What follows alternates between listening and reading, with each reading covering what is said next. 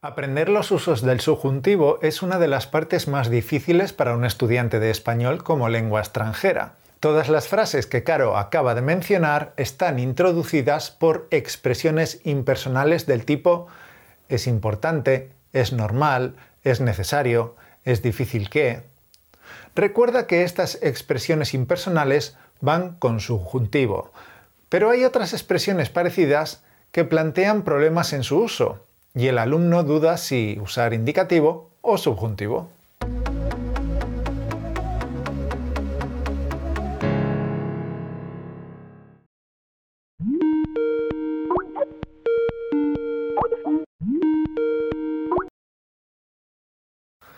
Hola, Caro, ¿te pillo mal? ¿Estás ocupada? No, no, podemos hablar. Acabo de meter un bizcocho al horno. Oh, wow, otro bizcocho. ¿Y qué bizcocho haces hoy? El bizcocho de chocolate aderezado con nueces y salsa de caramelo salado. Me encanta esa tarta. Es una singular mezcla de salado y dulce. Lo sé, es espectacular esta tarta, pero tú eres un goloso. no te preocupes, esta tarde la probarás. Genial. ¿Sabes, Caro? Cuando le digo a la gente que preparas todas esas tartas y bizcochos, Nadie se lo cree. Dicen que comer tanto dulce engorda un montón y no dan crédito. Ya, nunca me hubiera imaginado que se pudieran comer dulces sin engordar, ¿eh? incluso adelgazar. Lo que pasa es que la mayoría de la gente hornea con azúcar y con harina blanca, pero yo no uso azúcar en la cocina. ¿Por qué no se lo dices a la gente? Yo que tú se lo diría. Quizás tengas razón.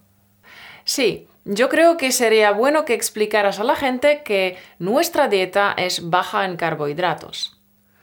Campeón, hoy hablamos en español sobre el azúcar, pero primero es necesario que expliquemos algo de vocabulario para que puedas seguir lo que estamos diciendo. Un goloso. Este adjetivo se refiere a una persona a la que le gustan los alimentos dulces, por ejemplo, a Pepito le encantan todo tipo de chocolates porque es muy goloso. Por cierto, tanto Caro como yo somos golosos. Nos encantan los dulces. Los carbohidratos o hidratos de carbono son biomoléculas compuestas principalmente de carbono, hidrógeno y oxígeno. Sin adentrarnos demasiado en la química, los carbohidratos se clasifican en monosacáridos, disacáridos y polisacáridos. Cada una de estas moléculas se comporta de forma diferente en el organismo. Unos se digieren y absorben más y otros menos. Y dependiendo de su grado de absorción pueden engordar más o menos. Yo nunca he estudiado química, así que no puedo explicarlo en detalle, pero solo te diré que ni Mauro ni yo consumimos azúcar blanco, ni moreno, ni miel, ni sirope de ninguna clase, de agave, de arce, ni xilitol, ni maltitol, ni sorbitol, ni edulcorantes artificiales. Y podría así seguir mencionando decenas y decenas de sustancias disponibles en el mercado que dulcifican la vida de los Homo sapiens. Las únicas sustancias edulcorantes que comemos son eritritol, inulina y stevia. También podríamos comer monk fruit, pero no está disponible en Europa. La siguiente palabra, edulcorante, es una sustancia que endulza o sirve para endulzar. Hay palabras como tarta, bizcocho, pastel, pastelito, golosina, chuchería, caramelo. Todas estas palabras se refieren a diferentes tipos de dulces elaborados que puedes degustar en España. Y es una suerte que haya productos bajos en carbohidratos para sustituir al azúcar y las harinas blancas, porque yo también soy muy golosa. Y no me imagino que pudiera vivir sin pasteles o sin chocolate. Es muy preocupante que haya tanto azúcar oculto en los alimentos procesados, ¿verdad? Meten una barbaridad de azúcar en todo. Menos mal que cada vez se habla más de este problema en los medios. Es importante concienciar a la gente sobre los peligros de abusar del azúcar. Siempre se han demonizado las grasas, pero creo que el azúcar es mucho más peligroso. Sí, de hecho, yo antes escogía los productos fat free o 0% de grasa, porque pensaba que comer sin grasa era saludable, pero nada más lejos de la realidad, porque dichos productos contienen muchísimo azúcar escondido. Al quitarle grasa al producto, le añaden más azúcares de todo tipo para que la comida siga siendo sabrosa y apetecible. Estoy hablando de productos como los yogures bajos en grasa o las barritas de cereales supuestamente mm, saludables.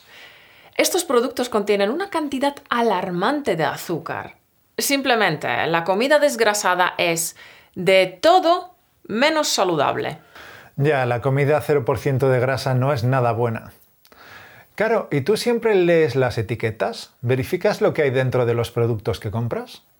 Sí, leo las etiquetas. Aunque tengo que admitir que las etiquetas muchas veces están recargadas, contienen demasiada información.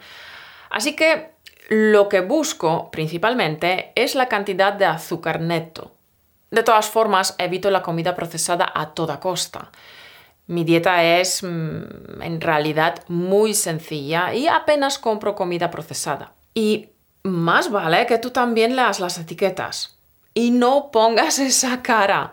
Basta con que mires cuántos azúcares hay en los productos y que no tengan edulcorantes artificiales. Vale, vale. Leeré las etiquetas. Por cierto, ¿sabes cuándo un producto es considerado bajo en azúcares? Las etiquetas siempre dan el valor nutricional por 100 gramos de producto, ¿correcto? Entonces, si un alimento contiene un 5% de azúcares totales por 100 gramos, ¿qué es? ¿Alto en contenido de azúcar? ¿Bajo en azúcar? ¿O es una cantidad considerada como media? Tesoro, antes de que Mauro responda a mi pregunta, quiero que te fijes en todas las frases construidas con el subjuntivo. Sería bueno que explicaras a la gente que nuestra dieta es baja en carbohidratos. Es una suerte que haya productos bajos en carbohidratos para sustituir al azúcar. Es muy preocupante que haya tanto azúcar oculto en los alimentos procesados. Más vale que leas las etiquetas. Basta con que mires cuántos azúcares hay. Aprender los usos del subjuntivo es una de las partes más difíciles para un estudiante de español como lengua extranjera. Todas las frases que Caro acaba de mencionar están introducidas por expresiones impersonales del tipo es importante, es normal, es necesario, es difícil que. Recuerda que estas expresiones impersonales van con subjuntivo, pero hay otras expresiones parecidas que plantean problemas en su uso y el alumno duda si usar indicativo o subjuntivo. Con las expresiones está claro y es verdad, es obvio, es seguro, es evidente, se usa el indicativo en frases afirmativas, pero se usa el subjuntivo en frases negativas. Estas expresiones suelen llamarse expresiones de certeza o verdad. Por ejemplo, es verdad que España es un país con playas muy bonitas. No es verdad que Madrid sea la ciudad más grande de Europa. Con las expresiones de valoración como ser bueno, importante, conveniente, curioso, interesante, normal, increíble, maravilloso, posible, suficiente, lógico, necesario, difícil, malo, las frases se construyen con el subjuntivo, sean afirmativas o negativas. Por ejemplo, es bueno que comas verdura fresca. No es bueno que comas tanto azúcar. Entonces, si un alimento contiene un 5% de azúcares totales por 100 gramos, es alto en contenido de azúcar, bajo en azúcar o es una cantidad considerada como media? Supongo que es bajo. y tienes razón. Muy bien. Si los alimentos contienen un 5% de azúcares totales, esto significa que son bajos en azúcar. Y si contienen un 22,5%, tienen un alto contenido de azúcar. Ojo, el horno. Me tengo que ir porque tengo que sacar el bizcocho del horno. Venga, corre, nos vemos luego. Genial, nos vemos. Tesoro, ahora la pelota está en tu tejado. Conviene que pongas en práctica las nuevas estructuras del subjuntivo para asimilarlas mejor. Basta con que escojas dos o tres para afianzarlas esta semana. ¿Te apuntas a este desafío? Si es así, escribe en los comentarios qué tres expresiones quieres afianzar esta semana. ¿De acuerdo? Espero que hayas disfrutado de nuestra pequeña charla sobre el azúcar y que hayas aprendido nuevo vocabulario para hablar de este tema en español. Si quieres ver las maravillosas tartas que prepara Caro, pásate por nuestro Instagram arroba podcast español. Si se lo pides, estoy seguro de que compartirá alguna foto en las stories.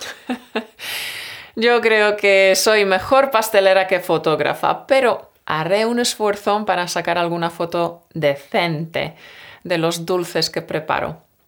Tesoro, también esperamos que hayas comprendido las estructuras impersonales con el subjuntivo y que ahora ya sepas cuándo usarlas con el indicativo y cuándo con el subjuntivo. Es esencial que vuelvas a ver este vídeo un par de veces más para automatizar las expresiones en tu mente. Recuerda que la repetición es la clave. Es importante que uses el subjuntivo correctamente. El subjuntivo está muy presente en el idioma español. Los españoles lo usamos constantemente. Por tanto, es fundamental que lo automatices en tu cabeza. Apunta estas expresiones impersonales en tu cuaderno de sastre e intenta usarlas la próxima vez que hables con los nativos o cuando practiques con el activador de fluidez. Tengo una pregunta para ti, tesoro. ¿Prefieres aprender español en un ambiente serio y aburrido o estudiar de manera entretenida y animada? Por supuesto, la gramática no siempre resulta divertida. La gramática no la podemos cambiar. Siempre habrá una parte monótona a la hora de aprenderla. Tampoco podemos evitar que tengas que dedicar algunas horas a la memorización de estructuras o vocabulario pero sí que podemos hacer que asimiles los patrones gramaticales sin esfuerzo usando las multihistorias. Con las multihistorias absorberás estructuras gramaticales de manera natural, fácil y entretenida, porque es fundamental dominar la gramática para expresarse con corrección y fluidez. Tener las estructuras gramaticales automatizadas en tu cabeza garantiza que hables español sin titubear, sin pararte a pensar en la gramática. Las multihistorias son ejercicios de alto impacto que incluimos en nuestro curso Piensa y habla en español, enfocado a la acción, para que empieces a hablar desde el primer día. En nuestro curso incluimos también otros ejercicios de alto impacto, como el activador de fluidez y nuestro simulador de vuelo que te entrena para hablar en el mundo real.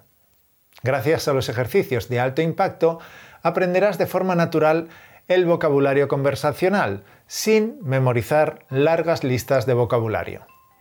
Utilizamos el método natural de aprendizaje de idiomas, por tanto, el curso Piensa y habla en español está grabado enteramente en español. Incluye 10 unidades con más de 50 lecciones en las cuales se aplica la filosofía de las 7 leyes de español automático para hablar con fluidez.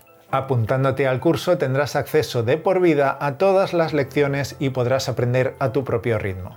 Y por cierto, hemos dejado en abierto la primera unidad de lecciones, así que puedes probar el poder de los ejercicios de alto impacto hoy mismo y totalmente gratis. El link es españolautomático.com barra multi-historias. Multi-historias españolautomático.com barra multi-historias. Te esperamos dentro del curso. Nos volveremos a ver dentro de dos semanas. Hasta la próxima. Cuídate mucho, tesoro. Un beso.